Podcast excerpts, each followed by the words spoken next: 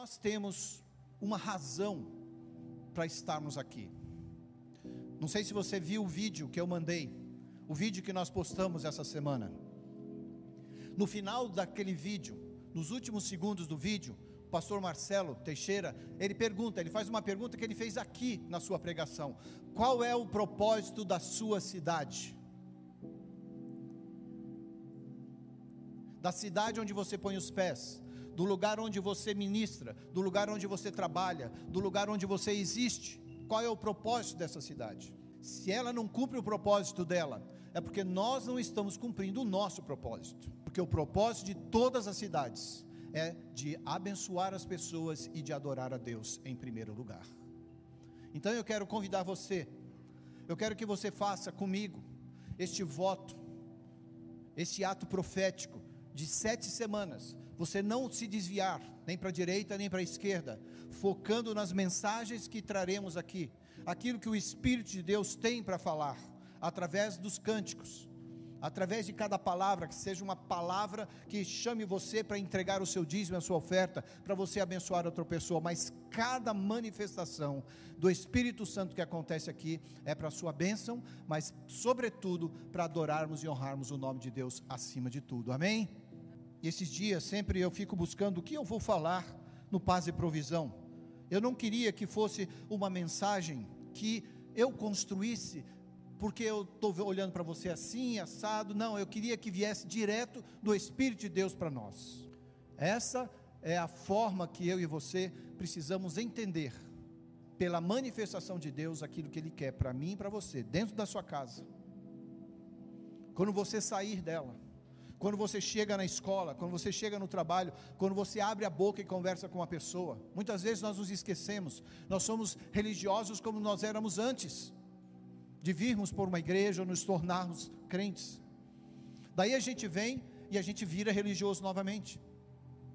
Porque a gente acha que aqui dentro eu tenho que ser santo, lá fora está tudo bem, eu posso ser como eu sou.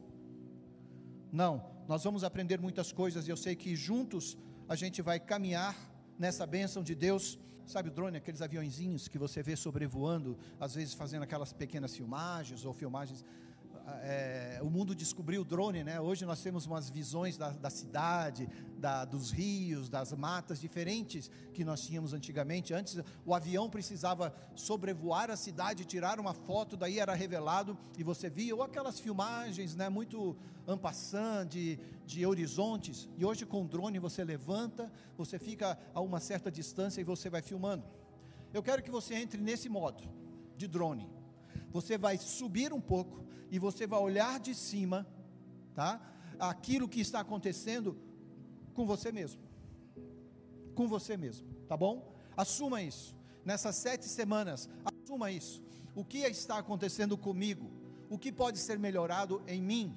Como eu posso produzir mais para a casa do Senhor? Mas o Senhor fez muita coisa nessa igreja. Eu fiquei maravilhado quando eu subi hoje aqui, eu vi essa decoração, eu vi as pessoas já tomando o café juntos. Eu falei, gente, nós nunca vimos isso.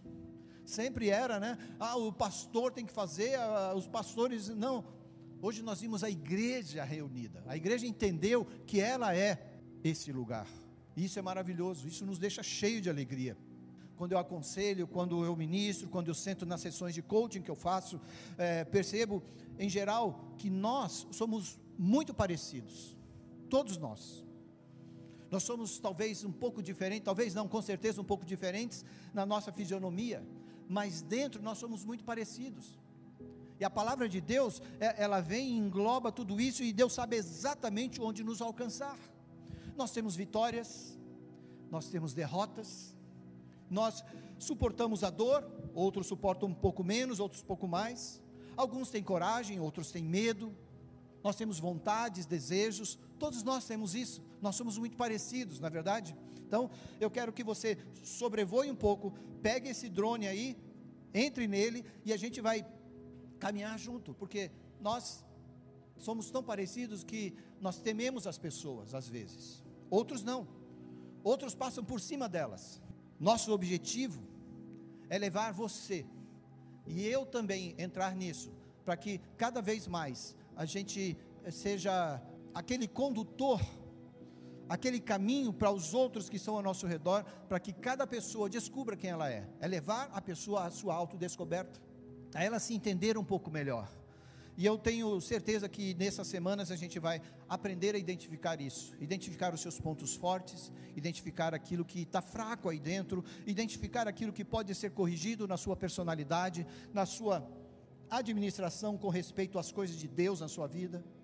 Tudo isso faz sentido para nós nesses dias. E a gente entrou, graças a Deus, como igreja, numa nova fase de vida. E desde o início que nós entramos, é, desde o ano passado, né, nós é, coisas que nós não dávamos tanta importância, hoje nós já damos essa importância. Nós vimos o que Deus falou é, e como Deus profetizou através das mensagens. A Ju teve um sonho, outras pessoas ministraram, o Dr. Dom Lynch mesmo ministrou para nós.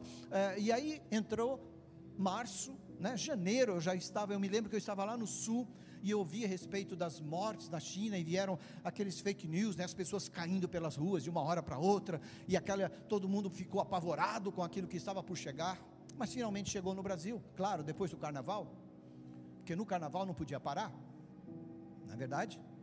Bom, isso é outra coisa, a gente não vai entrar nisso. A verdade é que quando aconteceu, Deus já tinha avisado a sua igreja. Deus já tinha avisado a sua igreja. Então, nós entramos nessa fase de vida, sabendo e entendendo que Deus fala e que Deus avisa. E a minha mensagem hoje, ela vai ser uma mensagem que você pode dizer que eu, eu creio que cada palavra que vai ser ministrada aqui vai ser uma palavra profética. Deus está nos preparando para aquilo que pode acontecer. Assim como eu sinto que cada pastor que vai subir aqui, ele vai ser usado pelo Espírito de Deus para encher você você está aqui nesse drone vendo o que vai acontecer com você. Você vai assistir o que vai acontecer com você. No entanto, nós vemos na Bíblia pessoas como Caim, por exemplo, a mulher de Ló. Caim que matou seu irmão, a mulher de Ló que não quis ouvir aquilo que Deus havia falado. Lá em Jó 1:8, estou falando de Ló, mas também Jó Jó 1:8, Deus deu um testemunho de Jó. Deus falou: olha, esse homem é reto, esse homem é fiel. Esther, da mesma forma, Deus falou com ela. Nós vimos que Mardoqueu, seu parente, a ajudou e a instruiu. Então, eu estou falando de várias pessoas na palavra de Deus. No entanto, teve Amã, aquele homem com, com pensamentos errados e que não compreendia o que Deus tinha para a nação dele, para o povo de Israel. E Amã então pagou o seu preço por causa daquilo. Cada uma dessas pessoas tinha uma forma de ver a verdade de Deus. Em outras palavras, a verdade não mudou, mas a forma como a pessoa via era diferente. A, a verdade não mudou. Deus é santo. Quem segue o Senhor é guardado, é protegido, é abençoado. Deus olha para os seus filhos. No entanto, quando nós fazemos desse lado aquilo que não devemos fazer, ou pensamos o que não devemos pensar, ou agimos como não deveríamos agir, a verdade não mudou. Quem muda somos nós. Por isso eu quero falar sobre isso com você. A minha mensagem hoje, além de ser profética, e eu sei que você vai receber isso, eu sinto que todos que subiremos nessas sete semanas, nesse degrau aqui, nós não falaremos aquilo que está apenas no nosso coração, mas aquilo que o, o, o Espírito Santo ministrar para cada um de nós. Sete semanas, onde o Espírito de Deus falará para mim e falará para você. Sete semanas. Nós falamos sobre isso outro dia. O número sete é o número de Deus. É o número onde Deus vem e atua na nossa vida. Agora, eu sei que vai ser uma estação de milagres essas sete semanas. E o ano que vem vai ser um novo tempo de milagres para essa igreja. Hoje nós cantamos isso. Hoje nós colocamos diante de Deus. Deus é o Deus de milagres. Deus é o Deus de poder. Deus é o Deus que cura você onde você estiver, como você estiver, fazendo o que estiver fazendo. Na hora que nós nos entregamos e nos colocamos na mão de Deus, o poder dele atua. Será uma estação de muita dúvida. Veja bem, o que está por vir será uma manifestação de muita inquietação, muita insegurança, mas para quem? para quem não estiver ligado e conectado com aquilo que o Espírito diz às igrejas. Mas se prepare, porque as pessoas ao seu redor, elas terão dúvidas, elas terão inseguranças. Será uma estação onde Deus anunciará e a palavra de Deus se manifestará rapidamente. Você já ouviu uma frase do Dr. Don Lynch que diz assim: Deus está falando sério, Deus está com pressa. E eu creio que nesses últimos dias, como a Bíblia mesmo diz, que os dias se apressariam, os tempos seriam mais rápidos. A gente não vai explicar isso aqui cientificamente para você, mas existem até formas científicas de explicar isso. Mas uma coisa é certa: nessa próxima estação, as coisas acontecerão, acontecerão mais rápido. A Bíblia nos antecipa isso, dizendo que alguns estarão no campo é, arando, outros plantando e outros já colhendo. A estação acontecendo rapidamente. Então espere isso de Deus. O ano que vem, as coisas, e já desde, desde esse ano, porque Deus já está anunciando, as coisas que você colocar as suas mãos, aquilo que é de Deus e aquilo que Ele abençoar, vai ser rápido. Será uma estação onde aquele que não estiver com sua lamparina acesa experimentará, infelizmente, infelizmente, o mal que lhe será imputado pelo descaso. Glória a Deus, porque você está na igreja. Glória a Deus, porque você ouve o Espírito de Deus. Você não trata as coisas de Deus com descaso. Se você abre comigo, e eu vou abrir com você hoje um pouco mais da Bíblia, abre em Jeremias 1. Palavra de Jeremias, filho de Ilquias, um dos sacerdotes que estavam em Anatote, na terra de Benjamim. Benjamim. Veja aqui o que ele diz no versículo 2: A ele veio a palavra do Senhor nos dias de Josias. Daí lá no versículo 4, o próprio Jeremias diz assim: A mim me veio, pois, a palavra do Senhor dizendo. Eu digo a você hoje, a palavra do Senhor vem a você hoje. A palavra do Senhor chega a você hoje hoje, não por mim, mas porque o Senhor está trazendo a você. É a palavra de Deus para o seu coração, é a palavra de Deus para a sua vida, é a palavra de Deus para a instrução das coisas que Deus tem para você. Nós vamos nos atentar hoje, parar um pouco em 2 Reis, no capítulo 2, começa ali uma história, onde Eliseu, aquele que caminhou com o profeta, ele, a partir do capítulo 2 de 2 Reis, a Bíblia diz que ele se tornou o sucessor de Elias. E eu quero falar com você sobre pessoas, como eu disse no início. Na palavra de Deus a gente vê o anúncio aqui de que Eliseu seria o sucessor de Elias, mas pouco se sabia de Eliseu até esse momento. Talvez poucas pessoas saibam de você. Talvez nem tantos conheçam verdadeiramente aquilo que está no seu coração. Talvez você tenha sonhos aí que só Deus conhece. Talvez você já imaginou fazer algumas coisas que você não compartilhou com ninguém, mas no seu coração aquilo é vivo. E eu fico pensando, será que não era assim com Eliseu? Eliseu caminhou com Elias.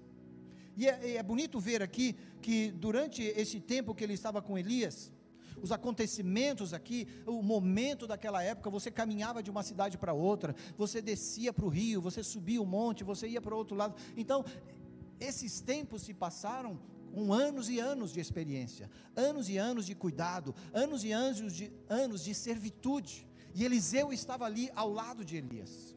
E pense aqui: você está com um drone, você está vendo o que está acontecendo neste momento. Elias, o profeta do Senhor, Eliseu, o servo, um servo.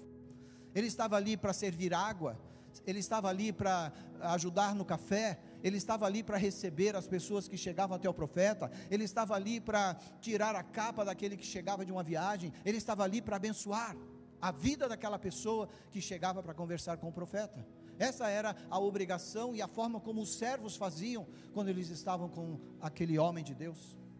Ele provou Eliseu: Olha, eu vou descer a Betel, fica aí faz o que você tem que fazer e deixa comigo, deixa que está tudo bem, eu, eu, resolvo o problema. É, eu não sei o que ele falou para Eliseu, mas Eliseu falou: Não, de jeito nenhum, eu vou contigo, eu vou contigo, tão certo quanto a sua alma vive, eu estarei contigo, eu irei contigo. Você, você se lembra de Ruth, a história de Ruth, né? E Noemi, marido de Ruth morre.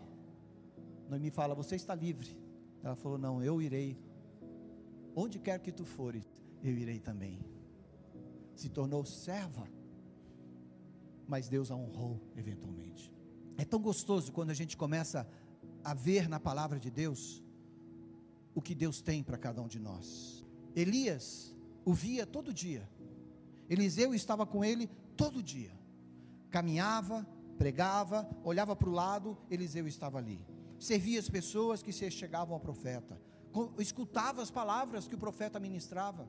Cada profecia que era dada, Eliseu estava ali escutando. Mas o fato é que no momento que Elias sentiu que o Senhor o levaria, olhou e viu que Eliseu que o havia servido, Eliseu que havia estado com ele, seria aquele homem que recebia aquelas honras. E começou o teste. Vou para Betel, como eu falei para vocês lá em 2 Reis 2. Ah, não, olha, Eliseu, vou para Jericó. Fica aí. O Senhor me enviou para lá. Nesse momento, as pessoas que já estavam com eles, os discípulos que viam a manifestação também das palavras proféticas de Elias, vieram e avisaram Eliseu: Olha, Eliseu, seguinte, Elias já está anunciando que ele vai partir.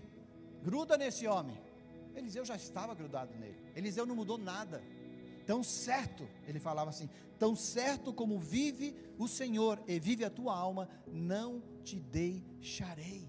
Essa foi a palavra de Eliseu para o seu mestre. Não se esqueça que eu estou falando de pessoas. Elias então é levado ao céu. E Eliseu começa então a, a manifestação, porque uma coisa ele pediu para Elias, porção dobrada do espírito dele. Você se lembra?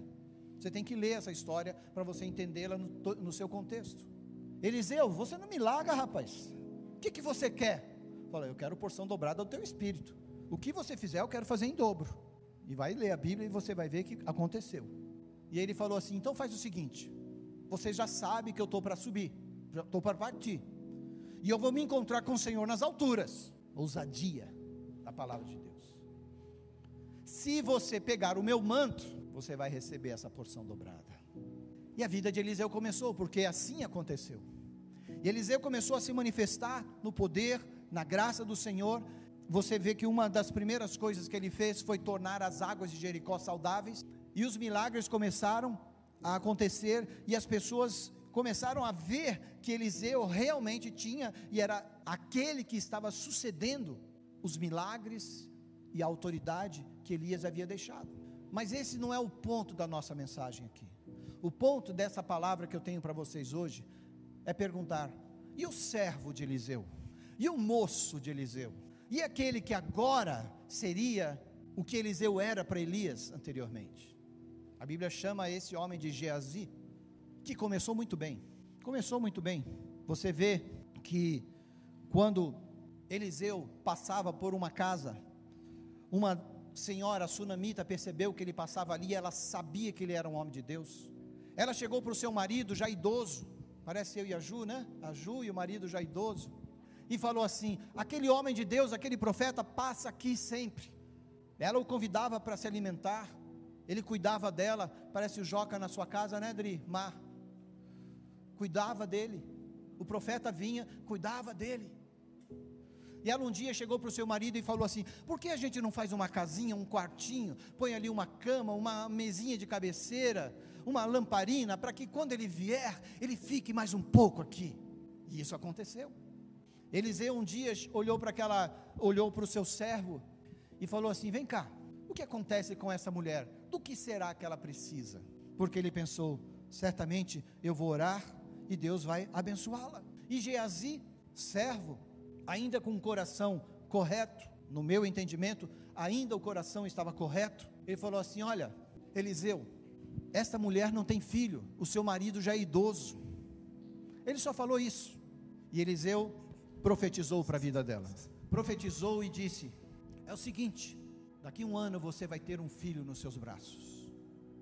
E a Bíblia, quando você lê, ela já pula e daqui a pouco o menino já está grande e já está com o pai no campo e o menino tem uma dor de cabeça alta e fala: Pai, ai, minha cabeça está doendo. E ele fala: Vai, ter, vai lá ver o que, que a sua mãe pode fazer. E a mãe viu que o menino estava com aquela dor de cabeça e morre. E ela saiu correndo, correndo, mas ela colocou a cela no seu animal e foi. Quando ela chegou, o profeta viu de longe e falou: Geazi, vai ver o que tem essa mulher, ela está desesperada. E o profeta falou com ela e perguntou e viu que ela estava desesperada. Ela falou: Por que você me deu um filho? Era para isso, para que ele morresse? Mas o que eu quero que você também preste atenção, que antes ele perguntou e falou assim: Como você está? Ela falou: estou bem. Está tudo bem, ela falou. Aquela mulher veio com a fé que ela precisava ter para receber aquilo que Deus tinha para ela. Como está a sua vida? Antes de reclamarmos, antes de colocarmos tudo para baixo, eu te pergunto: será que você entende quem é o Deus da sua vida? E será que você compreende que aquilo que você precisa e o milagre que precisa acontecer pode acontecer se você apenas crer no Deus que te proporcionou o que você tem? Mas o profeta sentiu a angústia dela e ele falou: Eu vou até lá. Ele chegou lá, observou aquele menino e falou assim: Eu posso ficar sozinho com esse garoto? Entrou naquele quarto e a Bíblia diz que ele deitou-se sobre o menino. Você fala: Nossa, você lembra que eu falei para você semana passada? Leia a palavra como se você tivesse naquela época. Você tem que entender o contexto da época. Quem já tinha feito isso foi o próprio Elias. Você lê lá em 1 Reis, acho que é 17. Deixa eu procurar aqui para não ficar. 17, 21. Elias já tinha feito isso, deitado sobre alguém para que aquela pessoa tivesse vida. Mas Elias era um pouco mais rápido. Pá, no Novo Testamento também acontece. Paulo fez a mesma coisa. Então é algo que era contextualizado. Não algo que você põe na sua cabeça hoje. Esse negócio de estar em cima, colocar. Você faz respiração boca a boca quando alguém está morrendo, gente. E foi isso que Elias fez com aquele menino. E foi isso que Eliseu fez. E aquele garoto ficou em pé. Tá bom. Mas você falou que ia falar sobre pessoas. E pessoas como o servo dele, Geazi, Caminhavam com ele, caminhava com ele.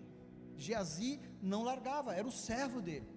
E aí chega um homem diante de Elias, de, desculpa, de Eliseu, comandante do exército do rei, do rei da Síria, e você vê isso lá em 2 Reis capítulo 5.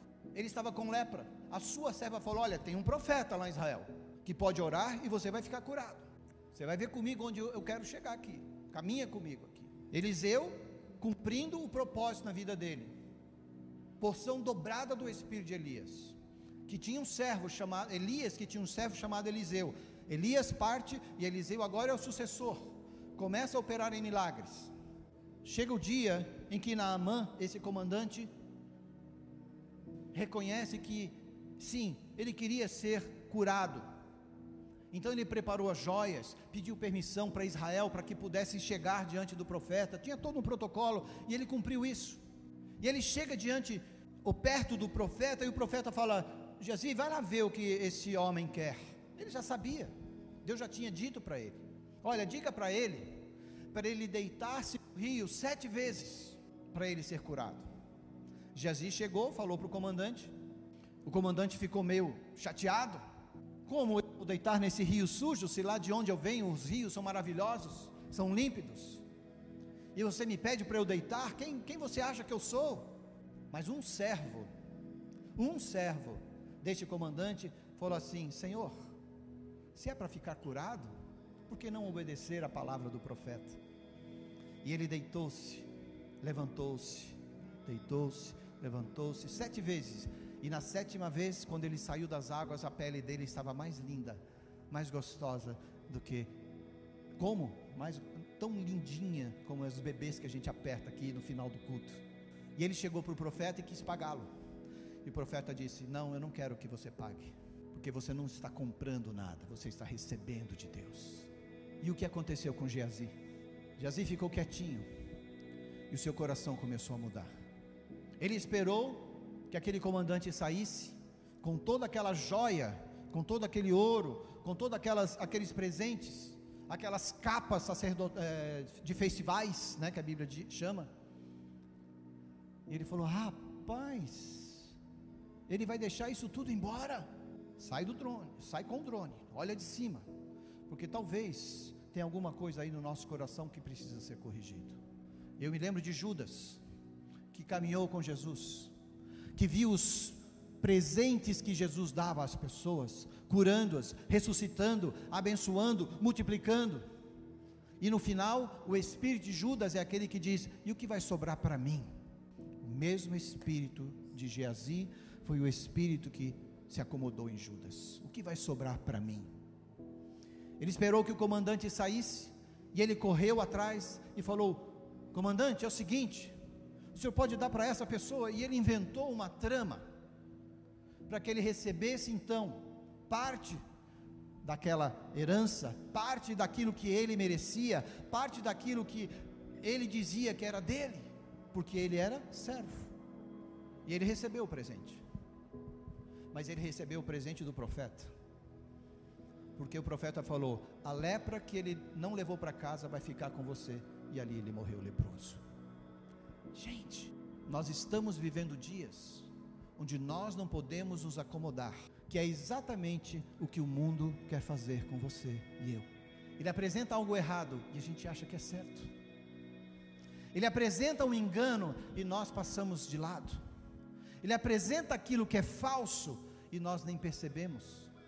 E nós nos deliciamos porque é gostoso. Entre aspas, faz bem, bem aspas, mais aspas e mais aspas que é só banha hoje em dia, né? Você tem que correr para encontrar um chocolate bom. E Dolly nem se fala. E Guaraná Antártica nem se fala. E qualquer outra coisa cheia de açúcar. Tudo bem, tem gente que gosta. Mas o que você está vendo é a realidade? Não. Nós temos sido enganados. Nós temos sido enganados. O que eu quero que você faça comigo nessa manhã é levante as suas antenas, olhe de cima e veja o que Deus está falando com você, o que Deus está falando para você. Jesus era muito claro quando ele conversava com as pessoas. Jesus podia estar no meio da rodinha com os discípulos, conversando coisas gostosas, talvez rindo com as crianças, talvez conversando a respeito do último milagre, da multiplicação dos pães, mas se passasse alguém que precisasse do toque dele, ele parava e falava assim: dá licença, mulher, onde você está indo? Eu estou indo enterrar meu filho. Jesus tocava e a pessoa ressuscitava. Jesus tocava naquele endemoniado e o demônio saía correndo para onde Jesus ordenava, porque Jesus estava focado, ele via as coisas numa amplitude muito maior do que às vezes a gente quer ver, porque se nós nos tornarmos como Geazi, se nós nos tornarmos como Acã, que pegou e escondeu aquilo que era de Deus, a glória de Deus, se nós nos tornarmos como Caim, se nós nos tornarmos como homens que eh, se apropriam de algo que não é deles, achando que por isso eles podem acabar com a vida de outra pessoa. O mundo está assim, gente. Mas você é filho de Deus. Você é filho de Deus e você tem uma verdade que você carrega no seu coração. Sinceramente, eu não caminho, eu não caminho como o mundo caminha. E eu oro para que vocês também não caminhem como o mundo caminha. A Bíblia diz que nós estamos no mundo, mas nós não somos do mundo. Nós somos os peregrinos e longe estamos do nosso lar. Eu cantava isso quando era criança e queria que você se levantasse, porque quem está falando hoje aqui é o Espírito de Deus. Eu creio que você tem que focar na porção dobrada do Espírito de Deus para a sua vida, muito mais naquilo que vai sobrar para você ou para mim.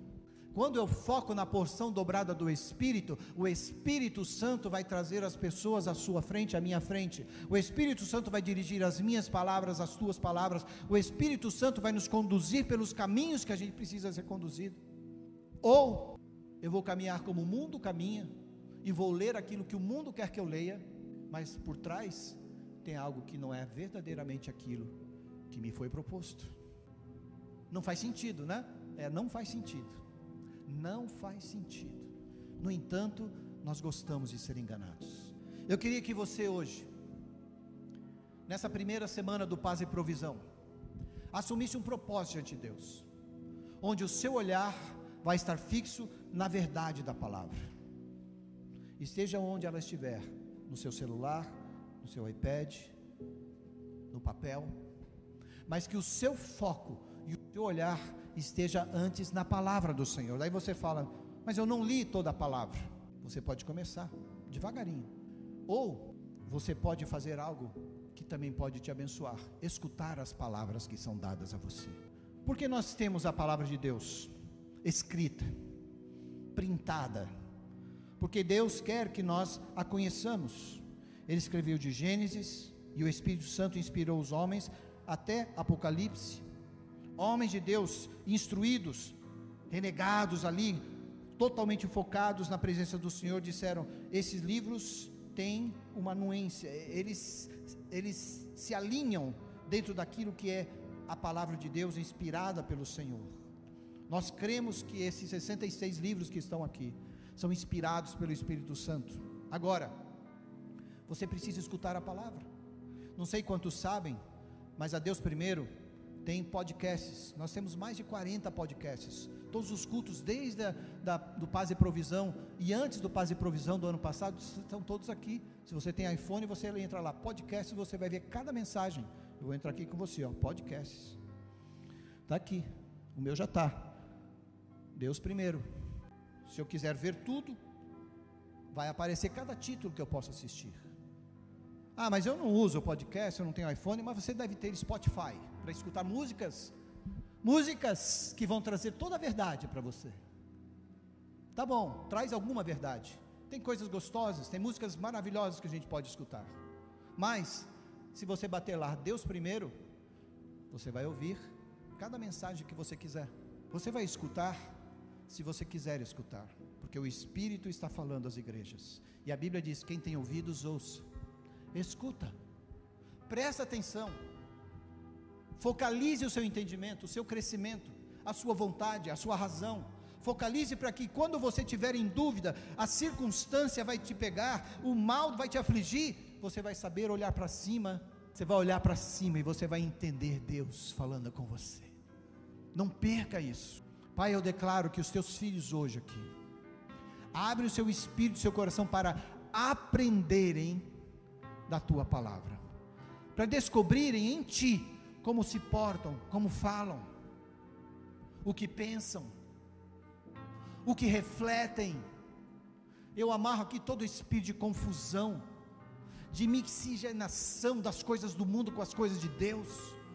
Nós colocamos por terra, Pai, as mentiras de Satanás, as verdades, entre aspas, que o mundo nos apresenta, nós declaramos caem por terra do nosso coração e nós nos apoiamos em Ti para cumprir os nossos contratos, para falar com as pessoas, para pregar o Teu Evangelho, para ser pai, para ser mãe, para ser filho, para usar com ordem, com decência a minha palavra, o meu dinheiro, a minha finança, a, a, as minhas virtudes, os meus atributos, tudo que Deus me deu.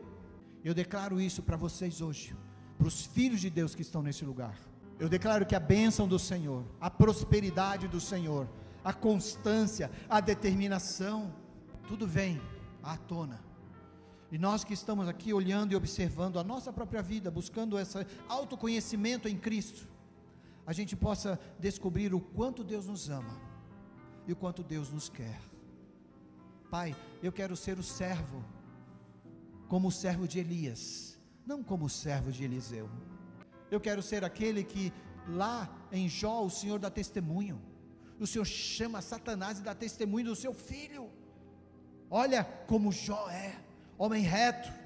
Eu declaro que os teus filhos neste lugar, eles assumem um compromisso de buscar a verdade do Senhor. A palavra de hoje é buscar a verdade do Senhor. A verdade do Senhor. A verdade do Senhor. No nome de Jesus. Amém.